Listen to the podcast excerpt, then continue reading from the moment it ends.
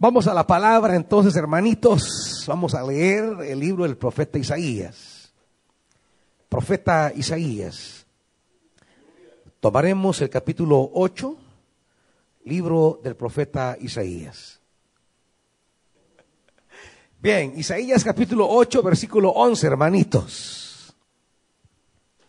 Abra ahí su Biblia capítulo 8, versículo 11 del profeta Isaías. Vamos a leer la escritura en la que anhelamos esta mañana que el Espíritu de Dios hable a nuestra vida. Dice 8.11 de Isaías, el Señor me habló fuertemente y me advirtió que no siguiera el camino de este pueblo. Me dijo, no digan ustedes que es conspiración todo lo que llama conspiración esta gente. No teman lo que ellos temen, ni se dejen asustar. Solo al Señor Todopoderoso tendrán ustedes por santo. Solo a Él deben honrarlo, solo a Él han de temerlo.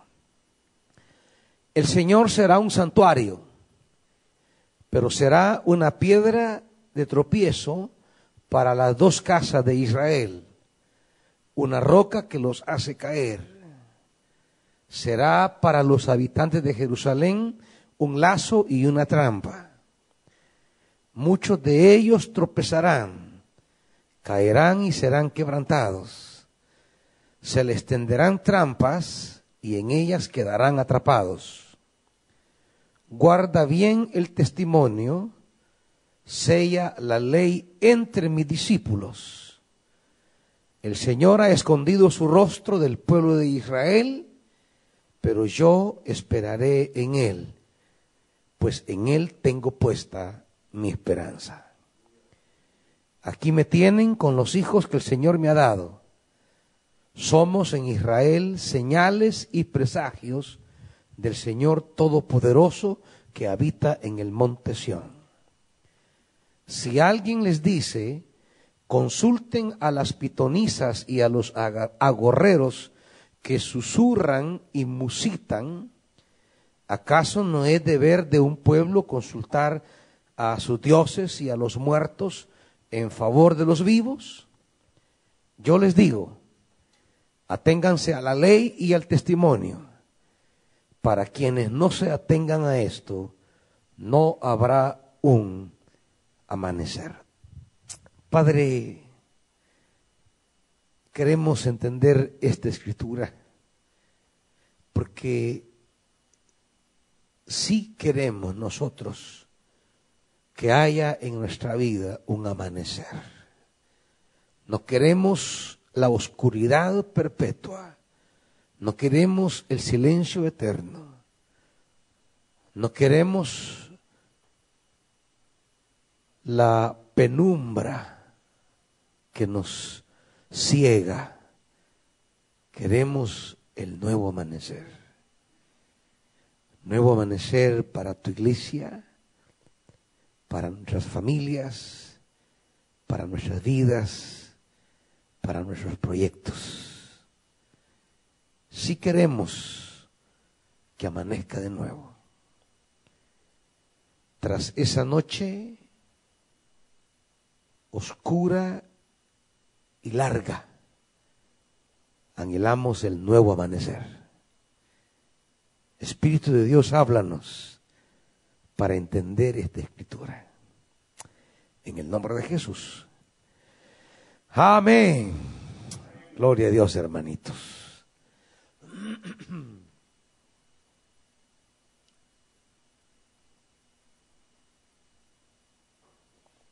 El profeta Isaías introduce en estos textos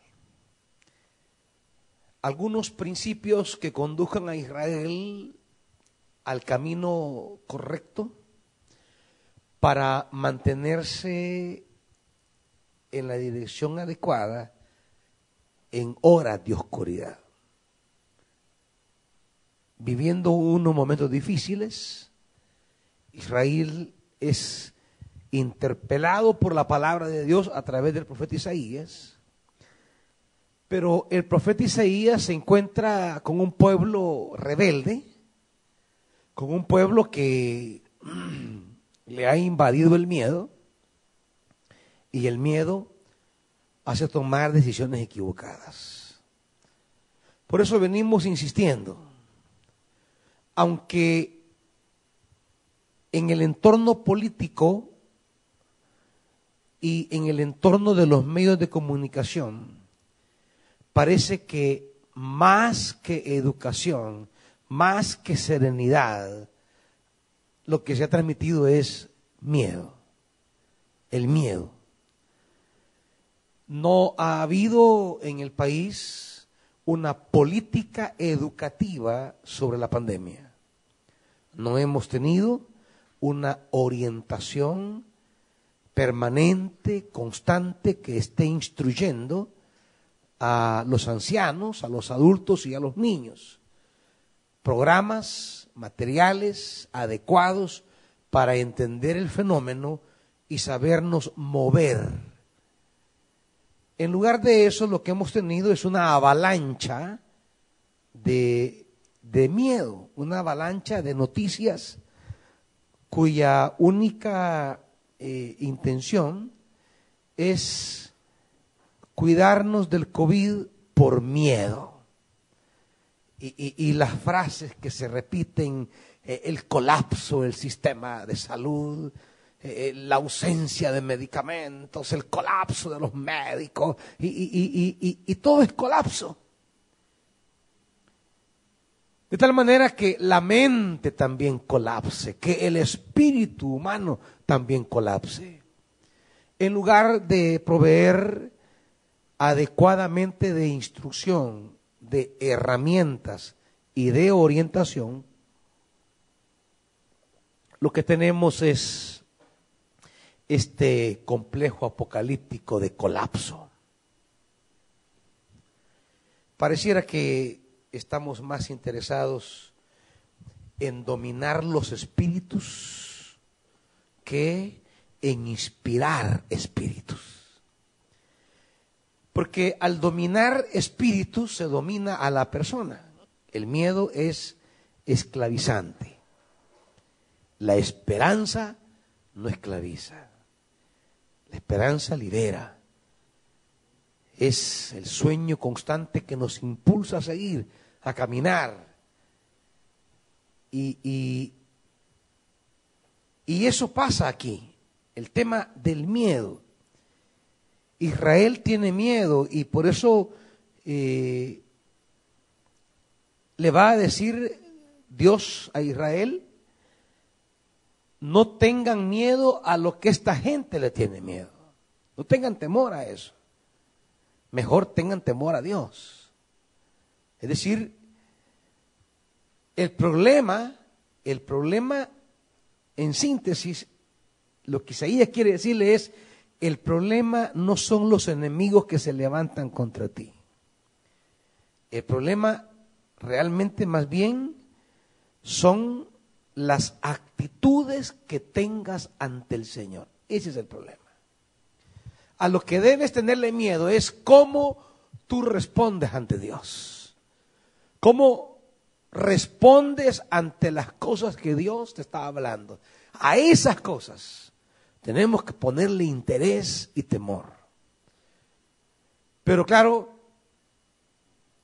la gente le tiene miedo a otras cosas, pero el colmo no es la gente. Al final es, es el pueblo, pero el colmo es la iglesia. Que la iglesia le tenga miedo a lo que la gente le tiene miedo. Por eso el profeta comienza diciendo, el Señor me habló fuertemente. O sea, su presencia, su mano sobre mí fue estremecedora. Dios se le acerca a Isaías para sacudirlo, como que Isaías quizás estaba de alguna manera yéndose en esa corriente popular, porque la corriente del pueblo es grande, pero Dios como que agarra con su mano al profeta, porque el hebreo eso dice, su mano vino fuertemente sobre mí. Es como que lo agarra y lo sacude. Por eso se encarga de decir en la NBI, el Señor me habló fuertemente. ¿Cómo dice la Reina Valera? Nadie la tiene. El once, hijo.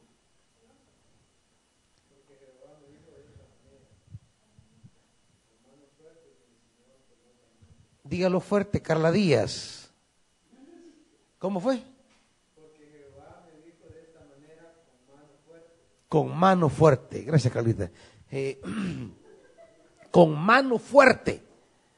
O sea, la mano del Señor estremeció. Como que Isaías estaba quedando un poco absorto o estaba siendo arrastrado por la opinión colectiva, la opinión popular. Pero la iglesia no puede ser parte de la corriente. La iglesia, por principio de la palabra, por principio del ejemplo de Cristo, por principio del Espíritu, la iglesia debe ser siempre contracorriente. El reino de Dios siempre pone las cosas en dirección inversa a como el mundo las pone. Y en ese momento Isaías quizás estaba como cediendo un poco a, a esa colectividad que se impone. Usted ve cómo la gente es avasalladora, tanto que está lo que se llama la presión de grupo, tan efectivo para que los jóvenes hagan cosas que, que no quieren hacer, que no les gusta, pero que la presión de grupo los obliga. Hay que tener mucho carácter para que la presión de grupo no nos arrastre a cosas que no queremos hacer. Y el primero, el primero que se pone fuerte para advertirnos y hacernos despertar a no ser arrastrados por la corriente de grupo, por la presión de grupo, es el Señor. El Señor toma a Isaías, en el versículo 11 lo toma y lo sacude. Ojalá que esta mañana seamos sacudidos también nosotros, hermanitos porque siento que hay mentalidades, actitudes, reacciones que son como las del mundo. Tenemos una respuesta equivocada a la situación y pareciera que nos unimos a un concierto colectivo marcado por tendencias que no son las adecuadas para resolver lo que estamos viviendo. La mano de Dios viene sobre Isaías, lo sacude y le advierte que no siga el camino de este pueblo. No sigas el camino de este pueblo. Aquello de que Vox Populi, Vox Dei, aquellos que creen que la voz del pueblo es la voz de Dios. No, no, no, no es así, hermanitos. La gente puede ser dominada por intenciones, intereses, valores y actitudes equivocadas. El pueblo puede reaccionar ante mensajes que la dirigencia le ha introducido en su corazón. Si no, vea la multitud ante Jesús como la dirigencia religiosa comienza, dice el Evangelio, comienza a, a mover, a azorar, a empujar eh, eh, son, son los dirigentes los que comienzan a hablar de crucifixión y, comienzan a, a, meterle al pueblo el concepto de crucificar a Jesús. Por fin la multitud termina gritando lo que los líderes quieren que grite. La multitud ni siquiera comprende a profundidad lo que realmente está en la mesa.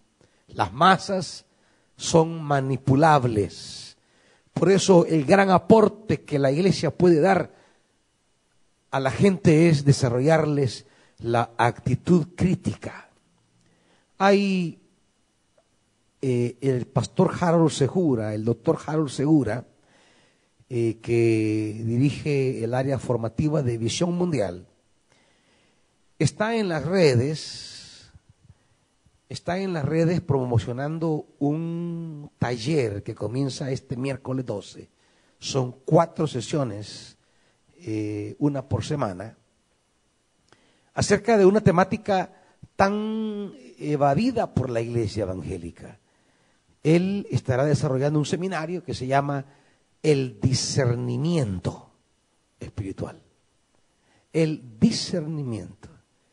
La iglesia evangélica no, no ha aprendido a discernir. Discernir es filtrar. Discernir es ponerle atención, juzgar. Cuando, cuando dice Pablo en 1 Corintios 14 que hable uno y el otro y los demás juzguen, pues la traducción literal es los demás disciernan. Pero ¿cómo vamos a discernir la voz de Dios? ¿Cómo vamos a discernir realmente el, el pensar divino? Uno de los reclamos que Jesús le hizo a la dirigencia de su época es su incapacidad para discernir, su incapacidad para poder eh, eh, captar las señales de Dios en la historia. Y esa creo yo sigue siendo la incapacidad de la iglesia hoy. Nosotros nos, nos complica entender a Dios ahora. Hay estudiosos que son buenos para hablar de Dios ayer, ¿verdad? Y, y, como historiadores, como exégetas, pues nos hablan del Dios que habló ayer, pero, pero ¿qué hablar, qué decir del Dios que habla hoy? ¿Cómo lo puedo discernir? ¿Cómo lo puedo percibir? ¿Cómo lo puedo palpar? ¿Cómo puedo captar sus señales? Por eso Jesús les decía, ustedes son hipócritas. Salen y ven que está oscuro y hay nube, ah, va a llover, dice. O ven viento, ah, hoy va a ser sol. ¿Y cómo no son capaces, dicen, de discernir las señales de los tiempos? ¿Cómo, cómo, cómo aprender a discernir? Y, en esto la iglesia debe dar el mayor aporte. Por eso Dios toma al profeta, lo sacude y le dice, no te dejes arrastrar por este pueblo. Tienes que ir en una perspectiva distinta, tienes que escuchar mi voz. El criterio, y hoy día valga eso para muchos pastores, no para los políticos, porque ellos se mueven lo que el pueblo quiere y le dan lo que el pueblo pide. Por eso a los políticos les importa la popularidad. Ir en la corriente que va el pueblo. A los políticos se les podría tolerar tal comportamiento porque al final andan buscando la aprobación de los hombres para seguir en sus cargos públicos. El colmo es que nosotros los pastores, nosotros los pastores, estemos preocupados por la popularidad. E, e, e, eso ha sido un desastre.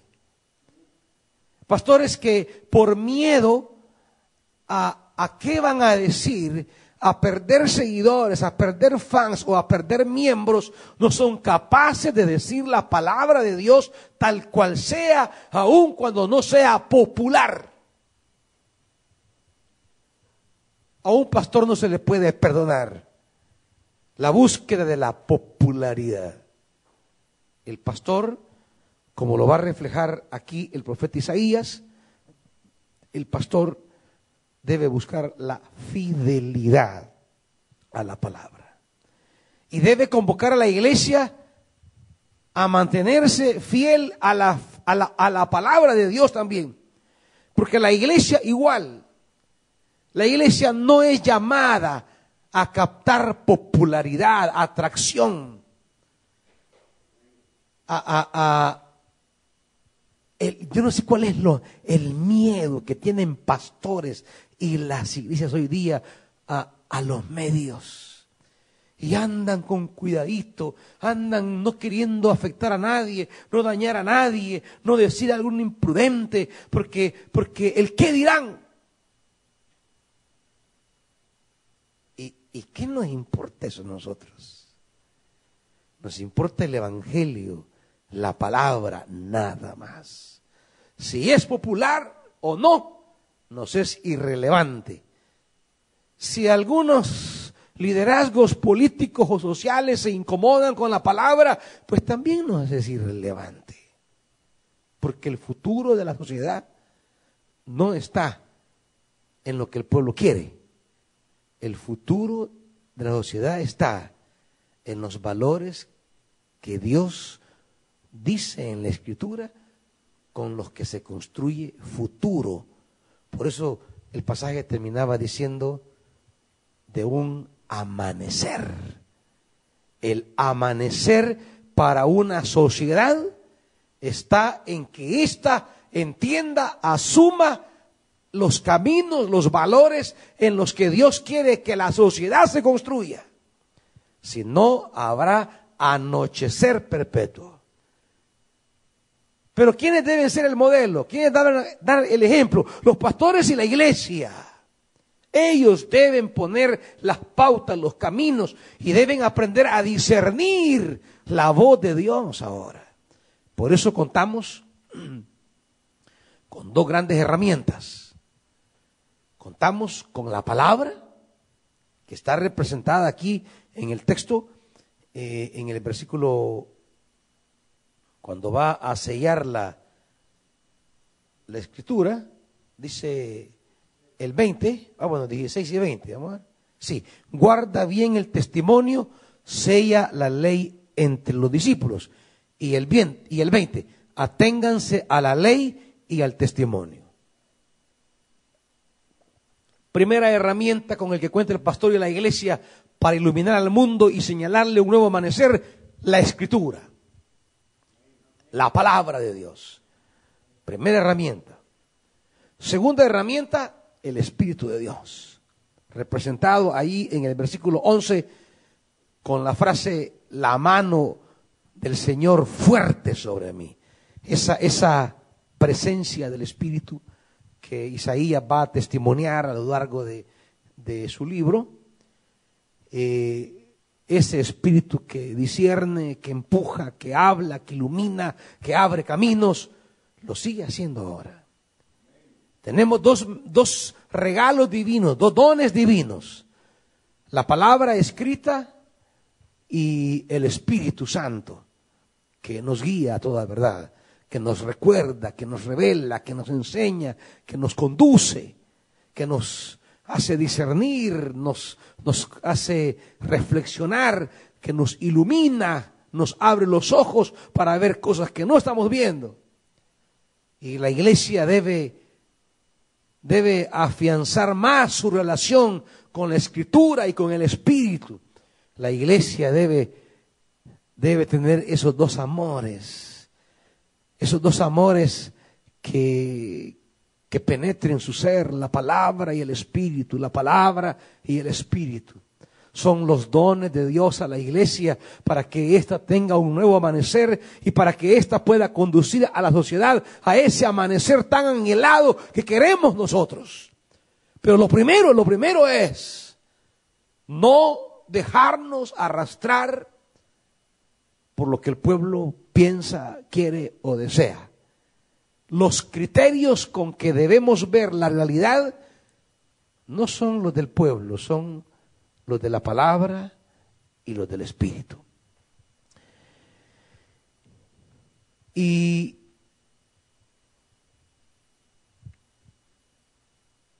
en el 12 no solamente es evitar la popularidad, sino no digan ustedes que es conspiración todo lo que llaman conspiración esta gente. No teman lo que ellos temen, ni se dejen asustar. El apoderamiento del miedo. El versículo 12 hay, hay, una, hay una actitud que Isaías dice que Israel debe evitar. Y son tres palabras, conspiración, temer y asustar. ¿De qué nos hablan esas palabritas? Nos hablan que el pueblo está rodeado por un ámbito de, de miedo. La sociedad ha sido poseída por un espíritu de temor, de angustia. La sociedad está en zozobra. Este es el punto fundamental con el que continúa la palabra hablándole al profeta Isaías. Hay una burbuja que ha envuelto a la sociedad. Y es esa burbuja que pone a la gente tensa. Al decir conspiración. Es decir, la gente anda dándole vueltas al asunto. Esto es lo que significa. Queriendo explicarse. Bueno, y usted mire lo de la pandemia, pues. ¿Acaso no es una de las pláticas de la gente cómo surgió la pandemia? Y que no, que esto es de los murciélagos, que esto es eh, eh, eh, es de Bill Gates, que este es el nuevo orden, que aquí estamos rumbo. Y, hay toda una, una red de conspiraciones a la que queremos explicarnos y, y cada quien tiene su explicación. ¿Por qué? Porque la gente le da vueltas al asunto, porque hay una actitud de temor, de miedo, de zozobra, y, se da esa cultura de crear rumores, de crear explicaciones ficticias, de crear explicaciones falsas. Y a la gente le da por comidilla a ver quién maneja más versiones, más, más eh, eh, explicaciones, más conspiraciones, a ver quién tiene la mejor explicación de cómo surgió el virus COVID-19. Como que si eso es sinónimo que se va a curar por eso. Pero es parte del comportamiento social cuando se ha apoderado de la sociedad un espíritu de zozobra, de miedo y de muerte, entonces la gente convierte eso como en su alimento y lo mastica y lo, y lo vuelve a masticar y, se lo traga y, lo, como, como, como, como la vaca, ¿va? que se lo tragan y lo vuelven a sacar y siguen masticando y así están. Ahí están dándole vuelta al asunto. ¿Y, cómo habrá sido? Y, a ver quién es el que mejor explica la conspiración. Por eso usted ve que en este entorno de la pandemia han surgido esta gente de anónimos. ¿Qué ha venido a hacer?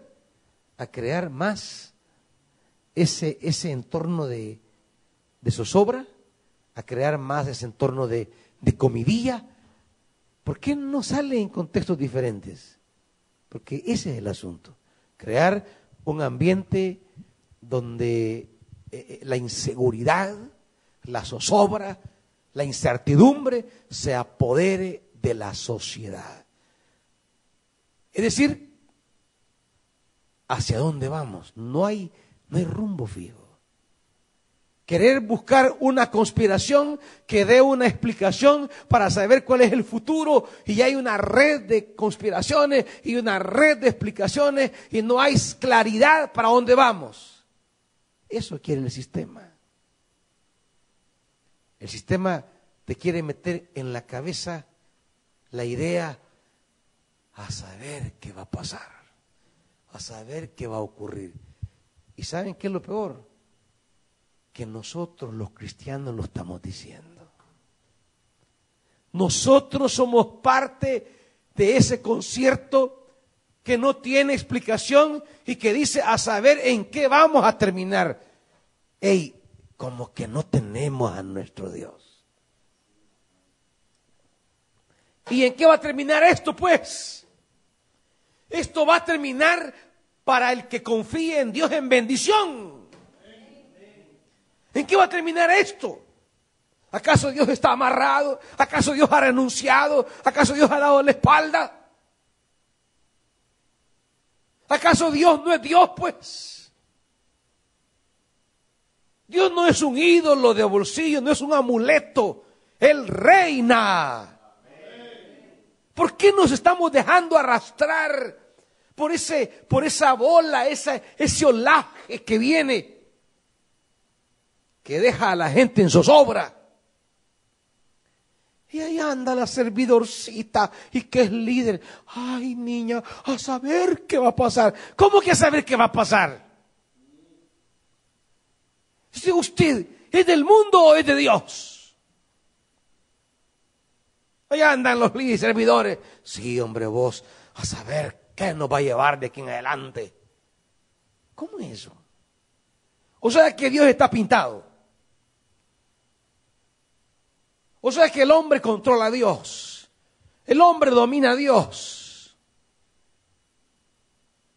¿Acaso Dios no tiene control de la historia? ¿Acaso Dios no reina, pues? ¿No es ese el mensaje de los salmos, de los profetas, de Jesús, del Apocalipsis? El Cordero de Dios que reina. ¿No ese es el precio que Jesús pagó en la cruz? ¿No es ese, no es, no es ese el propósito para el cual Él fue a la cruz? Reinar. Es el Señor de la historia. La historia no va a la deriva. El discurso a saber qué pasará, a saber qué sucederá, a saber para dónde vamos, ese es un discurso que pertenece a la gente que no conoce al Señor. Pero tú y yo sí, hermano. O es de mentira tu fe en el Señor. O es espura tu confianza en el Señor. Es superficial tu fe en Dios. O no conoces realmente a Dios. No podemos hablar como los demás hablan. No podemos pensar como los demás piensan.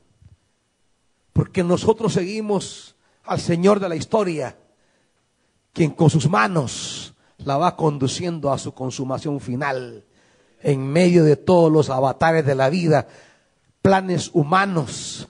El Señor se ríe del cielo, dice el Salmo. ¿Por qué? ¿Por qué se levantan las naciones? ¿Por qué se sublevan los reyes? ¿Por qué conspiran los príncipes? se rebelan y a una dice, soltemos sus amarras. Pero dice el salmista en Salmo 2, el Señor se ríe. el Señor se ríe de Trump, el Señor se ríe de Merkel, de Putin. El Señor está riéndose de ellos. ¿Y por qué no compartes la risa de Dios en lugar de compartir la angustia que los gobernantes te imponen? ¿Saben por qué? Porque muchos están escuchando más a su presidente que a Dios.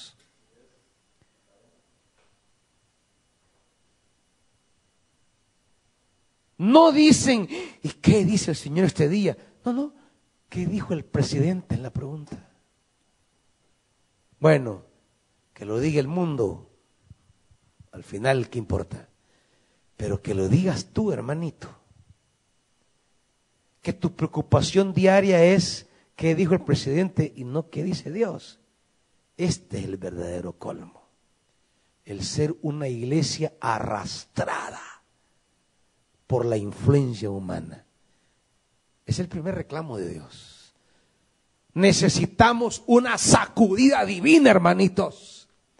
Porque los tienen dormidos. Los medios, los políticos, los gobernantes, los tienen dormidos. Necesitamos la sacudida de Dios como el profeta Isaías. Porque de repente estamos yendo en la misma dirección que la sociedad.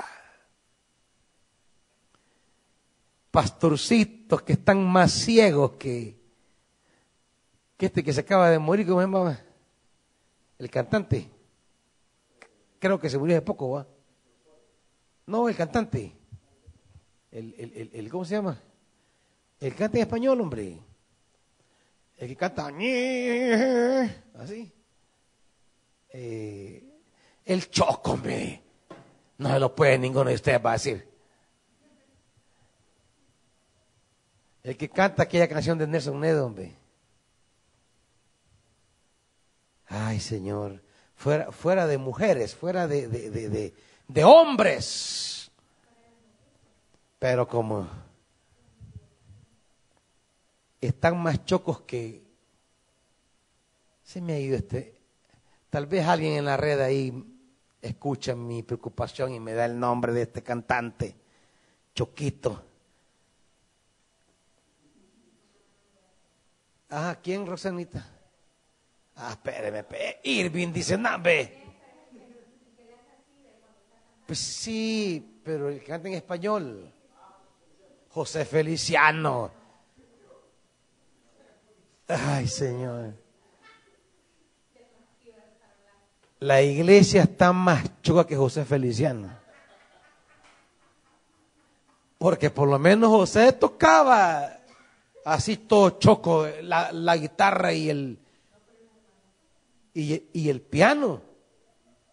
Pero, pero, pero, y cantaba, pero ¿y la iglesia? ¿Qué luz le da al mundo? Mire, pastores que andan peleando por gobernantes, por políticos. Es que la sociedad nos ha arrastrado a una lógica que no es la de Dios. Nos lleva a una mentalidad que no es la de Dios. Y es lo primero que Dios te dice esta mañana, iglesia. A ti, hermanito, que andas repitiendo lo que la gente dice, que estás más atento a lo que dicen los hombres que a los que dice Dios. A ti, iglesia, Dios te quiere sacudir para que despiertes y vuelvas a estar atento a la voz celestial. Y vuelvas a escuchar al Dios del cielo. Vuelvas a oír la voz que viene de arriba. Y no la voz de los gobernantes, la voz de los príncipes. Mejor escuchar la risa de Dios y reírnos con Dios. Pero ¿qué necesitamos para que haya eso?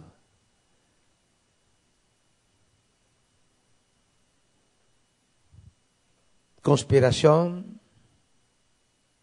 temor, no se dejen asustar. Esa es la burbuja en la que nos han metido. Se requiere una iglesia que salga de esa burbuja de miedo.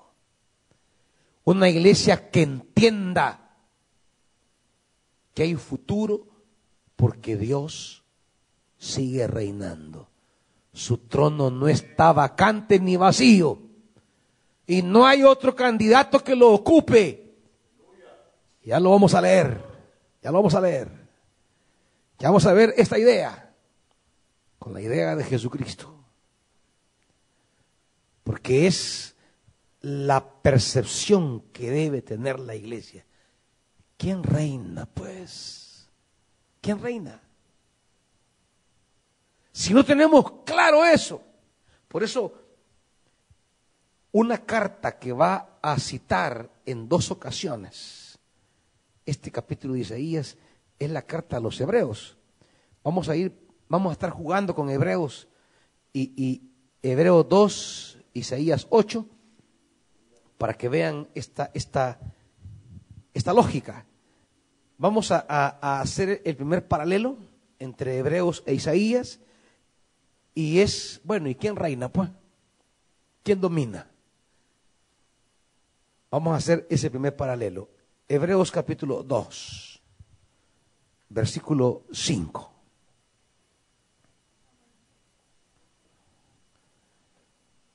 Dice Dios no puso bajo el dominio de los ángeles el mundo venidero del que estamos hablando. Oigan esto. El mundo venidero del que estamos hablando. Hay una división en el tiempo que hace el Nuevo Testamento y que aparece en los evangelios, el presente siglo y el siglo venidero. Son los dos tiempos, el mundo presente, el mundo venidero. Y en, en, en la teología del Nuevo Testamento, el mundo venidero entró al mundo presente en Jesucristo. Ese, ese, ese siglo venidero entró al presente siglo. Los últimos tiempos hoy están dentro del tiempo presente. No estamos en el mundo presente, somos parte del mundo venidero. Dios en Cristo no ha dejado la historia a la deriva. Dios en Cristo le puso un sentido a la historia y esa historia va hacia un mundo glorioso. La iglesia no puede estar hablando como que pertenece al mundo presente y no al mundo venidero.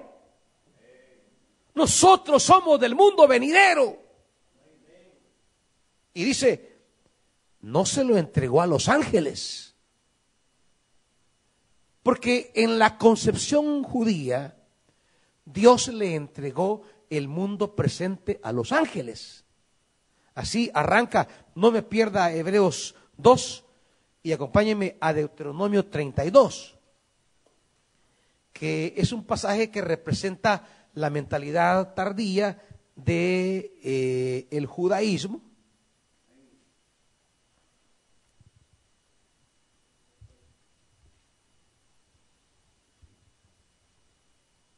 Dice 32 de Deuteronomio, versículo 8, cuando el Altísimo dio su herencia a las naciones, cuando dividió a toda la humanidad, le puso límites a los pueblos según el número de los hijos de Israel. El judaísmo lee esta parte según el número de los ángeles. Esa es la interpretación que se le dio en los siglos antes de Jesús a este versículo, cuando Dios distribuyó las naciones, territorialmente las distribuyó de acuerdo a sus ángeles. Por eso el libro de Daniel va a hablar de los ángeles que dominan territorios. Y va a hablar de ese concepto de señorío territorial de los ángeles. Porque esa es la concepción del judaísmo. El mundo presente está territorialmente asignado a los ángeles. Ahora, ¿qué dice Hebreos? En contraste al mundo presente, dice, el mundo venidero no se lo dio a los ángeles. Y entonces, ¿a quién se lo dio? Y sigue diciendo, versículo 6, como alguien ha atestiguado en algún lugar, ¿qué es el hombre para que en él pienses? ¿Qué es el hombre para que lo tomes en cuenta? Lo hiciste un poco menor que los ángeles, lo coronaste de gloria y de honra, todo lo sometiste a su dominio. ¿Al dominio de quién? Si Dios puso bajo él todas las cosas, entonces no hay nada que no le esté sujeto. ¿Están oyendo, iglesia? O sea que la pandemia es insujeta. Mire, la pandemia está más sujeta a Dios que usted y yo, hermanito. La pandemia está más sometida a Dios que todos ustedes, hermanitos, que andan más de rebeldes que a ver qué otra cosa. Todo lo puso Dios bajo él entonces no hay nada que no le esté. ¿Entiende eso? Métaselo en la cabeza para que deje de estar pensando como piensa el mundo. Ay, a saber qué dice el presidente. Ay, qué dice Trump. ¿Y qué dice Putin? Putin. Putin le va a dar el Señor, hermanito, por andar de rebelde. ¿Qué dice Trump? trompones le va al Señor, hermanito.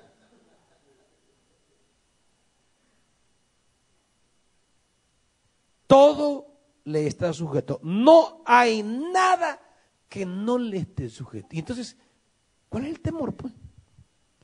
¿Quién dijo miedo, pues? El reina. Todo le está sujeto. ¿Qué somos, pues? Emisarios de estos, de esta gente. Mire, que el nuevo orden mundial, que no sé qué, que venga lo que quiera, le estará sujeto a mi Señor. ¿Qué importa? ¿Qué importa pues? Ya se les olvidó quién reina. Se les olvidó quién es el Señor de la historia. Se les ha olvidado quién está sentado en el trono. Se les ha olvidado quién es nuestro Dios. Se les ha olvidado a quién pertenecemos. Todo le está sujeto a Él. Y Él es nuestro Dios. Es nuestro amado Señor. A Él le pertenecemos. Que venga lo que los hombres quieran. Al final todo está sujeto a Dios y nosotros somos de Él y Él es nuestro Dios. Él es Emmanuel, Dios con nosotros. Ahora dice, vea, ahora bien, es cierto que todavía no vemos que todo le esté sujeto. No, vemos nosotros. Usted y yo, porque son José Felicianos, como vengo diciendo. Están chocos, no ven. Pero que no vean no quiere decir que no sea Él el Señor. Versículo 9.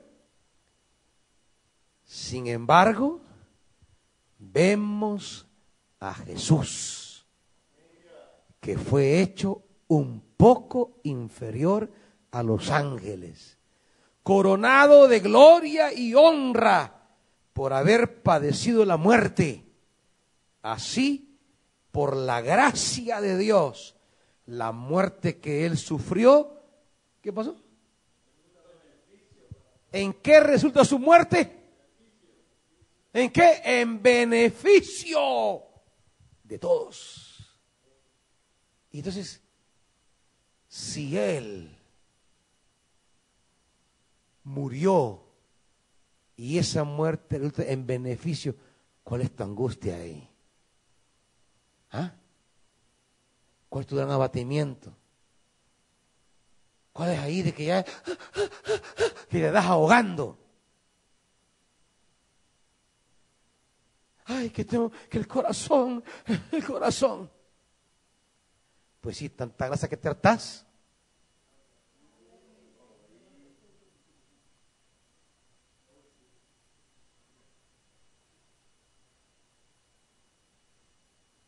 En beneficio. En beneficio. Nosotros seguimos a Jesús y su muerte nos trae beneficio. En efecto, versículo 10, a fin de llevar a muchos hijos a la gloria, convenía que Dios, para quien y por medio de quien todo existe, están oyendo ese hermanito. Dios, para quién y por quién todo existe.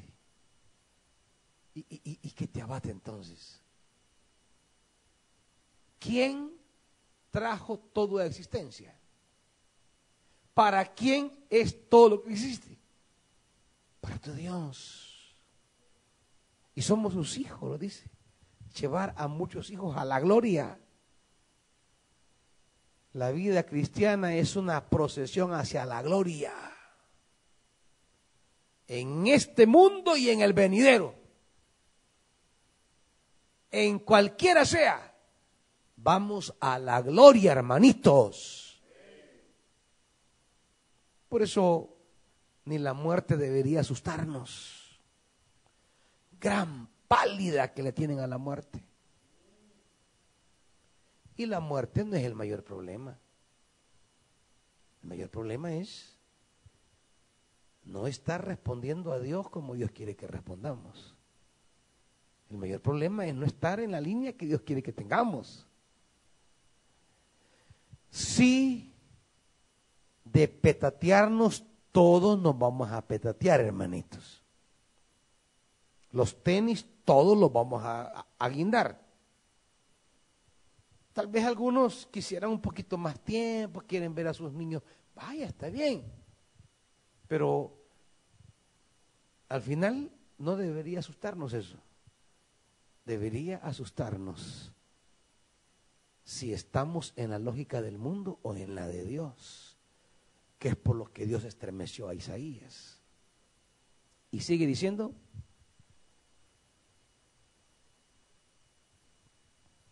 perfeccionara mediante el sufrimiento al autor de la salvación de ellos. Fíjese bien, convenía que Dios perfeccionara mediante el sufrimiento al autor de la salvación de ellos.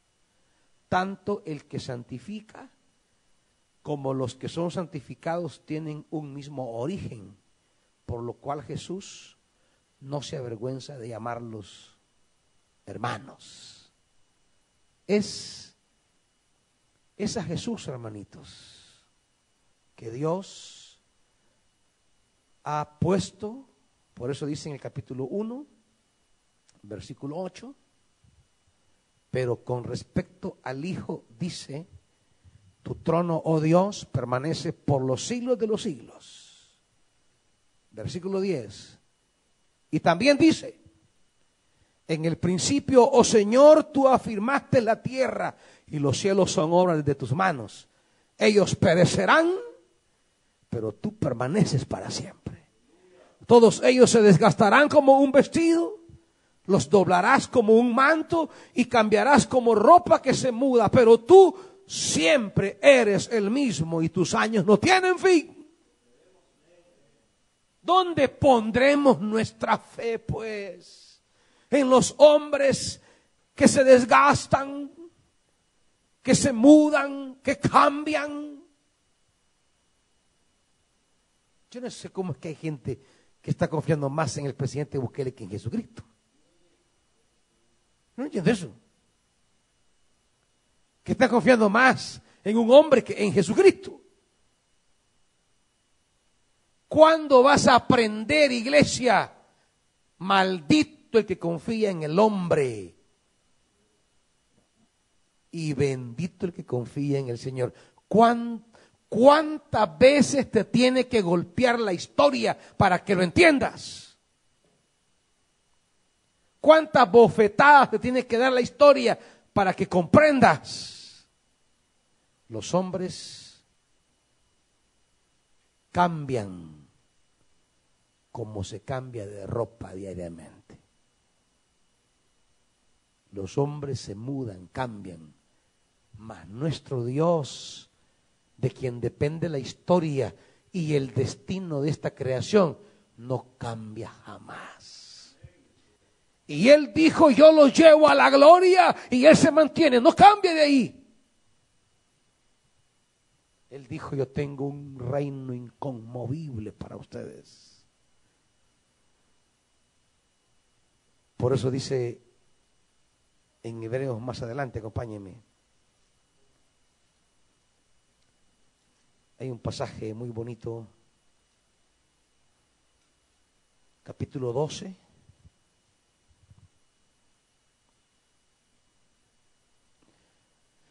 Capítulo 12, versículo 25. Tengan cuidado, oigan, tengan cuidado, hermanitos de no rechazar al que habla. Pues si no escaparon aquellos que rechazaron al que los amonestaba en la tierra, mucho menos escaparemos nosotros si le volvemos las espaldas al que nos amonesta desde el cielo. ¿Qué te trae Dios esta mañana? Te trae una palabra de amonestación. ¿Por qué? Porque nuestras mentes, nuestros pensamientos y sentimientos han entrado en una burbuja en la lógica del mundo.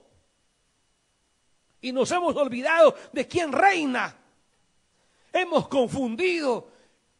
La tierra es la tierra y el cielo es el cielo. Y debemos tener y caminar en la lógica de Dios. Pero nos hemos dejado llenar por la lógica de los hombres, del pueblo, de la tierra, de los gobernantes. ¿Cómo seremos testimonio si estamos defendiendo a los hombres y no a Dios, hermanitos? Testigos de qué somos, pues. Emisarios de quién somos, pues. Apóstoles de quién, enviados de quién. Iglesia, no olvides quién te ha enviado.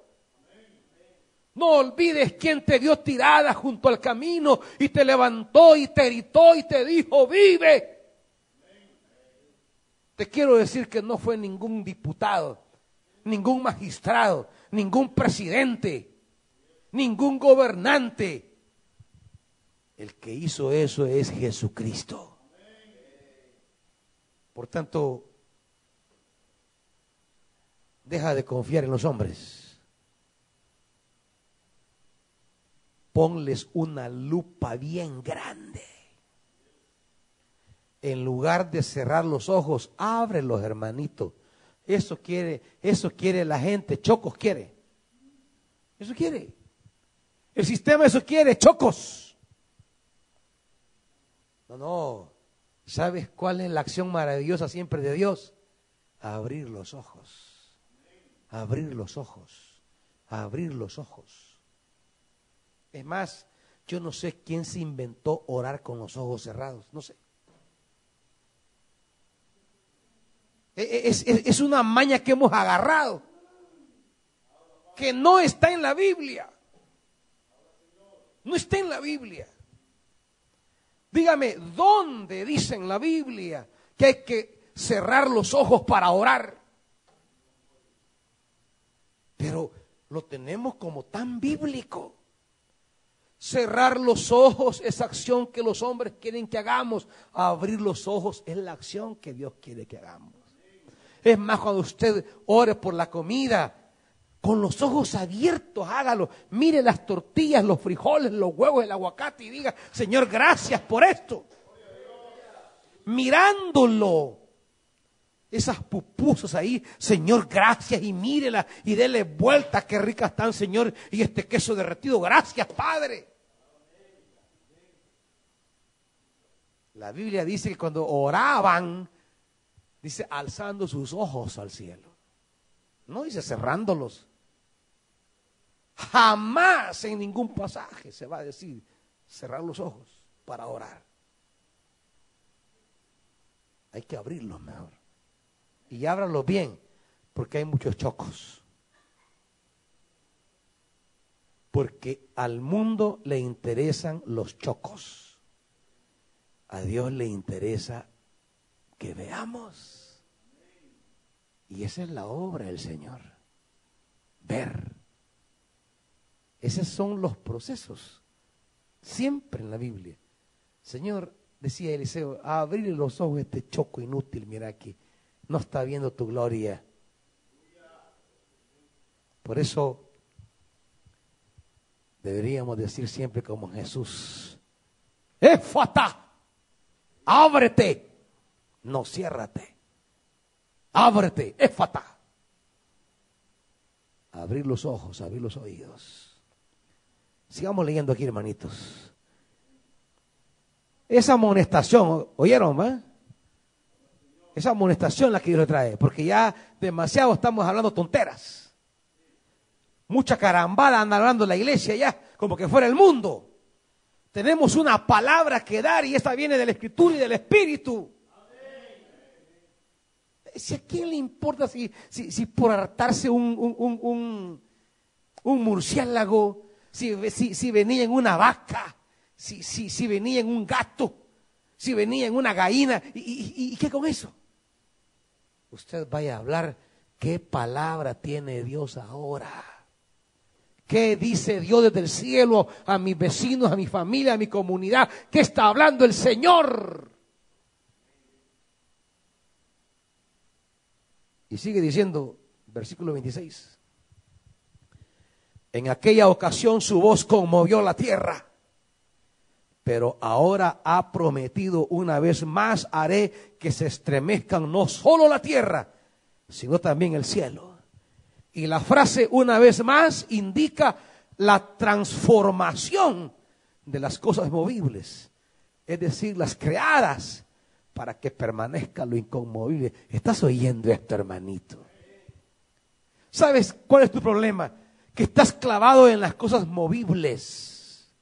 ¿Y sabes de qué te quiere hablar Dios? De lo inconmovible. Lo que hablábamos en un mensaje de estos, lo visible y lo invisible.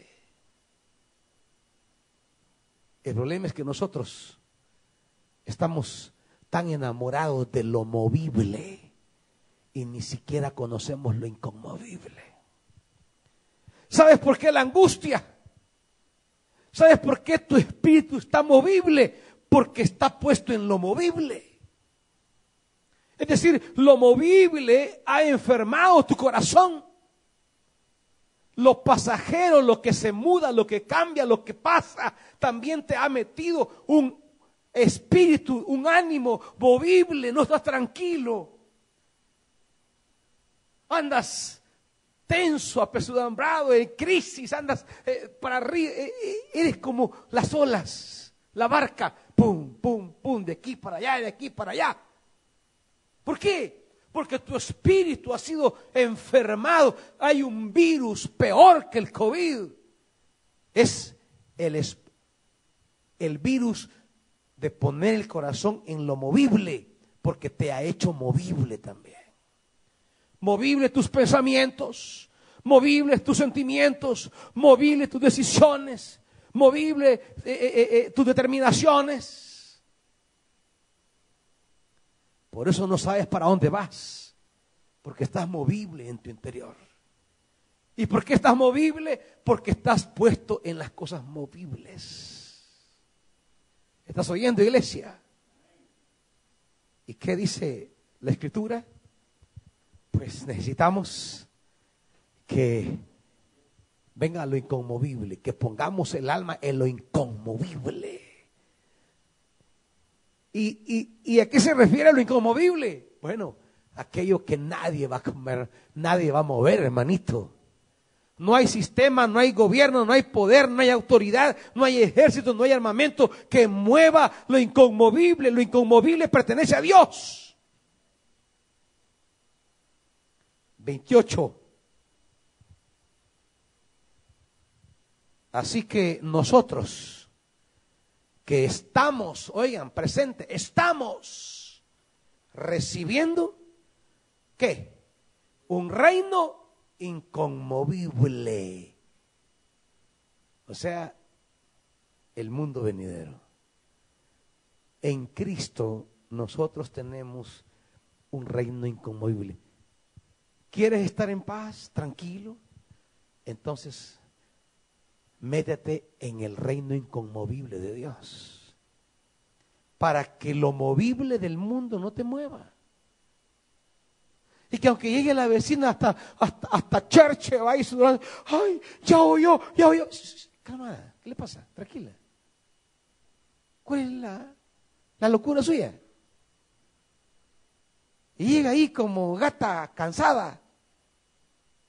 Usted la sienta y le va a dar una palabra inconmovible. Pero no llega la vecina toda tatarata y usted la deja en tatarata. Hasta comienza a publicar, acabo de recibir información fidedigna. que ¿Qué fidedigna si es champion, B? Mire, dejen de subir atarantadezas, por favor. Dejen de subir cosas sin sentido en sus redes. Publiquen lo inconmovible. Nosotros, dice, recibiendo un reino inconmovible, seamos agradecidos. Seamos agradecidos. Inspirados por esta gratitud, literalmente debe decir, sirvamos a Dios como a Él le agrada. Debe ser la traducción, sirvamos a Dios, no adoremos, sirvamos a Dios como a Él le agrada. ¿Qué tenemos que hacer? Servir. Servir. Es acción, movimiento, compromiso, empuje. Y eso quiero, hermanitos. Actívense en la fe del Señor, en la palabra. Es, este pasaje es precioso, hermanitos. Vamos, para ir cerrando aquí a Isaías, capítulo 8, solo quiero decir dos cosas breves porque el tiempo se me avanzó. Cuando somos gobernados por el miedo, por el temor, por esa burbuja de incertidumbre, de inseguridad, y andamos tatarateando en la vida, solo se nos ocurren tonteras. A Israel se le ocurrió dos tonteras. Uno, hacer alianzas que no tenían nada que ver con Dios. Y dice el versículo 5, estoy en el capítulo 8 de Isaías, el Señor volvió a decirme, por cuanto este pueblo ha rechazado las mansas corrientes de Siloé y se regocija con Resín y con el hijo de Remalías. Resín y Remalías son, se refiere a gobernantes de, de la nación vecina. ¿Y qué hizo Israel? Pues Israel lo que hizo fue buscar alianza políticas en medio del miedo. ¿A quién busca? Salidas políticas, salidas militares. ¿Cuándo, ¿Cuándo aprenderemos que las crisis no las van a resolver los hombres? que en quien debemos confiar solamente es en el Señor. Pero no solamente buscar alianzas, también versículo 19. Le llevó la no solamente a la locura militar, alianzas políticas, o sea, buscar en la política, sino también una opción no espiritual, sino que espiritista porque siempre hay que, hay que buscar una salida para el espíritu. ¿Y qué hicieron ellos en buscar, en lugar de buscar a Dios? Dice el 8.19, consultar pitonizas y agoreros, consultar a sus dioses y a los muertos. ¿De qué está hablando? Que en su vacío espiritual, en lugar de buscar a Dios, comenzaron a consultar el mundo, el mundo de la oscuridad. Porque si tú te mueves en la oscuridad, solo vas a buscar oscuridad. Por eso, si quieres un nuevo amanecer, una cosa nada más. Versículo 17. El Señor ha escondido su rostro del pueblo de Jacob, pero yo esperaré en Él, pues en Él tengo puesta mi esperanza. En Él tengo puesta mi esperanza. Primero, la actitud que te va a llevar al camino correcto es confiar solo en el Señor. Meterte con Dios. Sumérgete más con Dios, iglesia. Búscalo más en la palabra, en oración. Mire, yo sé que están encerrados en su casa y que andan buscando qué hacer y, y ahí está Netflix y está un montón de cosas. Pero oye, sobre todas las cosas, busca la dirección de Dios. Porque este mundo, en esta hora de oscuridad, necesita, necesita dirección. Y si eres hijo de Dios, tú tienes que estar dando esa dirección. Tú tienes que tener una palabra. Por eso me gusta la segunda parte que quiero decir, versículo 18, que son dos cosas. Fe y esperanza en Dios. Y lo segundo, aquí me tienen con los hijos que el Señor me ha dado. Somos en Israel señales y presagios del Señor Todopoderoso que habita en el monte de Sión. ¿Sabes qué significa este pasaje? En medio de este pueblo que ha decidido optar por la oscuridad, dice Isaías, bueno, aquí estoy yo y aquí están mis hijos. Somos señales para Israel. Su familia se levanta en tiempos de oscuridad como la señal de Dios para el pueblo. Y tú con tu familia te levantas como señal. Usted, hermanito, que la lleva de gallón en la casa, es sacerdote, es profeta. Ha instruido a sus hijos y a su mujer, como Isaías la profetiza. Isaías, su mujer, sus hijos, signo de Dios para la comunidad, señal de Dios para la comunidad, luz de Dios para la comunidad.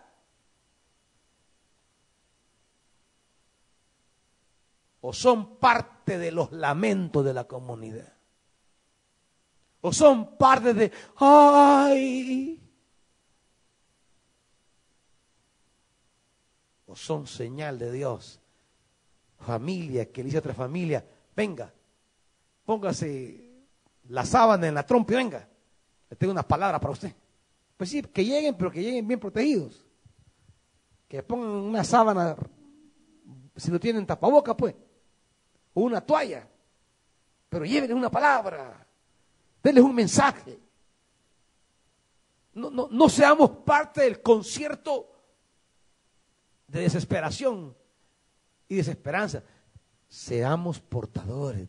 Dice, aquí estoy yo y mis hijos, dice Isaías. Somos signo de Dios, somos señal de Dios, somos presagios del Señor. Él no dice, ah, aquí estamos defendiendo a Arena, no, no. Aquí estamos defendiendo a, al FMLN, no, no. Aquí estamos defendiendo nuevas ideas, no, tampoco. Aquí estamos representando al Señor Todopoderoso que habita en el monte Sión. Ahí hay suficientes políticos y analistas que hablen tonteras entre los hombres. Ustedes y yo traemos palabra del Señor a la comunidad. Ese es nuestro trabajo. Si usted no quiere eso, entonces pastor, hágase político mejor. No, no. ¿Dónde está vos como cristiano? la palabra que has recibido de Dios. Sos presagio, sos señal, sos mensaje de Dios. Si no somos mensajes de Dios, ¿qué hacemos en el mundo entonces? Y cierro con Hebreos otra vez. Porque estos dos versículos que he leído ahorita en Isaías aparecen en Hebreos capítulo 2, en el pasaje que estamos leyendo, cuando dice capítulo 2 de Hebreos, versículo 12. Proclamaré tu nombre a mis hermanos, en medio de la congregación te alabaré, que es Salmo 22, no lo leo por razón de tiempo. Versículo 13. En otra parte dice, yo confiaré en él. Este cita de Isaías, capítulo 8, versículo 18, 17 yo confiaré en Él, porque esto fue lo que Jesús hizo. Jesús no hizo la obra por estar oyendo a Pilatos. Jesús no hizo la obra por estar oyendo a Herodes. Jesús hizo la obra porque escuchaba a su papá. Y él hablaba de lo que su papá le decía. Jesús no andaba defendiendo a los celotes, como muchos celotes por ahí. Jesús no andaba defendiendo a Pilato, ni andaba defendiendo a Herodes.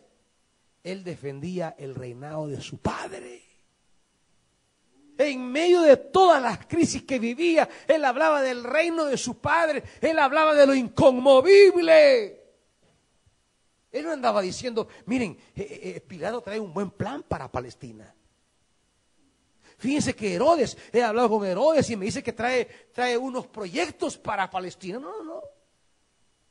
Yo no les vengo a hablar de esto movible, les vengo a hablar de lo inconmovible. Y tú, iglesia, tienes que hablar de lo inconmovible. Por eso tienes que confiar en Él como Jesús. Él llegó hasta el final porque confió en su Padre. ¿Y nosotros en quién vamos a confiar? En nuestro Padre. ¿En qué va a terminar esto? En la voluntad de nuestro Padre.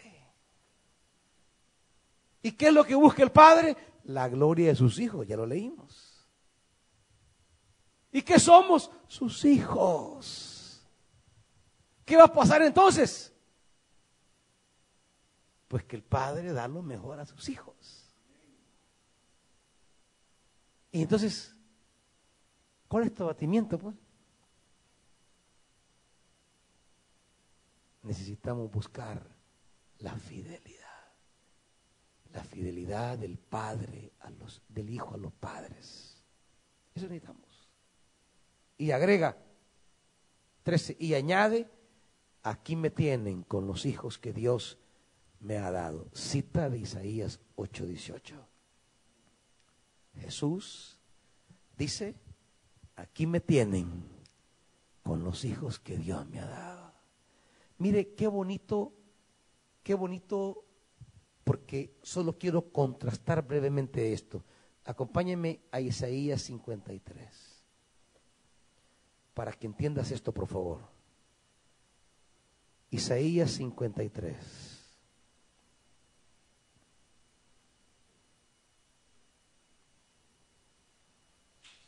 Dice,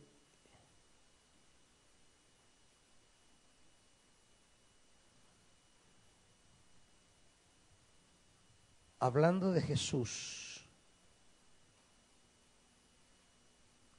Isaías 53,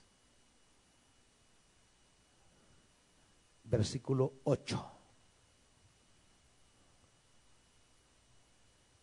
Después de aprenderlo y juzgarlo, le dieron muerte.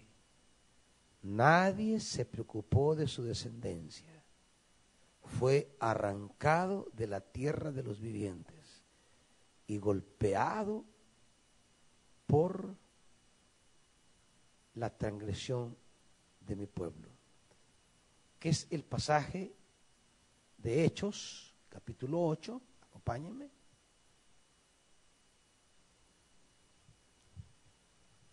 Versículo 32, 8.32. El pasaje de la escritura que estaba leyendo era el siguiente. Como oveja fue llevado al matadero y como cordero que inmudece ante su trasquilador, ni siquiera abrió su boca. Lo humillaron y no le hicieron justicia. ¿Quién describirá su descendencia? Porque su vida fue arrancada de la tierra. ¿Qué dice? No tuvo descendencia, porque su vida fue arrancada. Esa fue la obra de los hombres. Le arrancaron la vida, le arrancaron descendencia. Pero ¿qué dice ahora Jesús? ¿Qué le ha dado el Padre? Hebreo 2 y añade, aquí me tienen con los hijos que Dios me ha dado. Los hombres lo dejaron sin descendencia, pero el Padre le ha dado descendencia. ¿Y sabe quién son esas descendencias? Tú y yo, hermanito. Tú y yo somos sus hijos. ¿Y por qué andamos hablando de lo que otro padre dice, pues? ¿Por qué estamos hablando de lo que otro habla, pues? Tenemos nuestro lugar. Y así como Isaías fue señal para su pueblo, ahora Jesús nos dice, nosotros, dice Jesús, ustedes y yo, somos la señal para esta sociedad ahora, con una palabra de Dios, sin temores, sin miedo. Ministrenos, hermano Mauricio, con el canto que somos hijos de Dios. No somos esclavos ni somos prisioneros del miedo. Así que levantémonos, levantémonos y celebremos. Usted cante nada más, hermano. Ahí deje si sale en la cámara o no, no importa. Usted cante. Ministre. Iglesia, tú que estás ahí, toma este canto y decláralo con la palabra que has recibido. Eres descendencia de Jesús. Compórtate como Él, oyendo la voz del Padre, confiando en el Padre en la noche más oscura Y aunque dejaron sin descendencia a Jesús, dice, hijos que Dios me ha dado. ¿Qué te dará Dios? Hijos, hijos. Quizá no solamente físicos. Hijos habla de futuro, de siguiente generación, de proyectos, de cosas que vienen. No te desanimes. Cantemos, declaremos, proclamemos, anunciamos con este canto.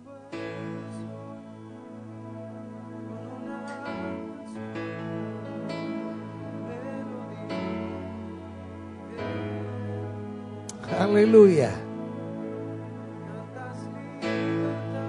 Dilo hermano. Así es. Yo confiaré en Él, dice la Escritura. Aquí me tienen con los hijos que Dios me ha dado, dice Jesús.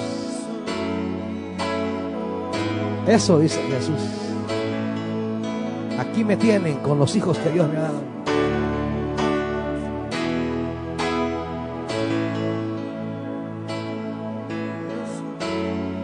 Él se para frente a gobernantes y dice, aquí estoy yo con los hijos que Dios me ha dado.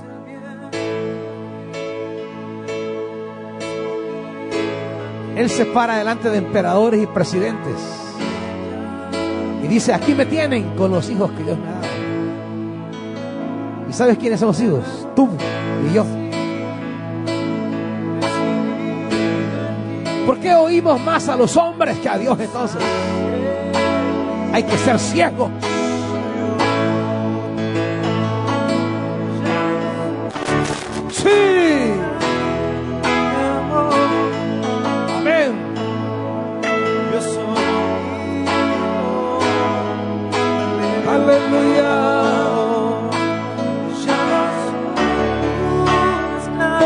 estar en el mando equivocado, iglesia. Yo soy. Solo con Él. Yo confiaré en Él. En Él confiaré. Yo soy hijo de Dios. Amén. Padre, tu palabra nos vuelve siempre al camino porque perdemos la brújula. Pero aquí estamos puestos en nuestro lugar de nuevo por la palabra para saber en quién confiamos. En Él que nos trae las cosas inconmovibles. Padre, el mundo se angustia por lo movible. Nosotros sabemos que lo movible y lo inconmovible está sujeto a ti. Y tú reinas. Y somos tus hijos. tenemos por qué desesperanzarnos, como que estuviésemos siguiendo a un diosecillo de bolsillo, como que tú fueras un amuleto, tú eres el rey, tú eres el Señor. Ayúdanos a vivir a esa altura. Espíritu de Dios. Háblanos siempre.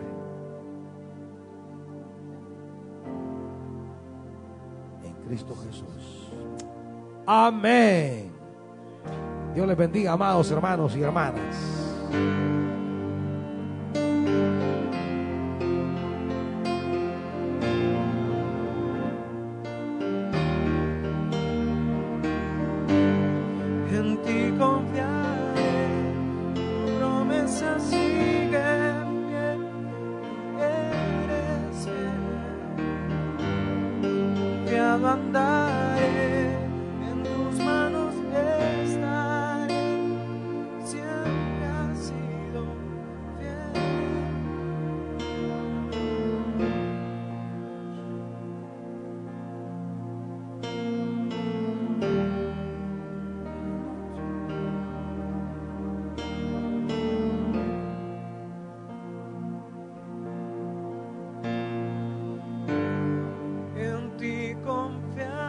Confiaré,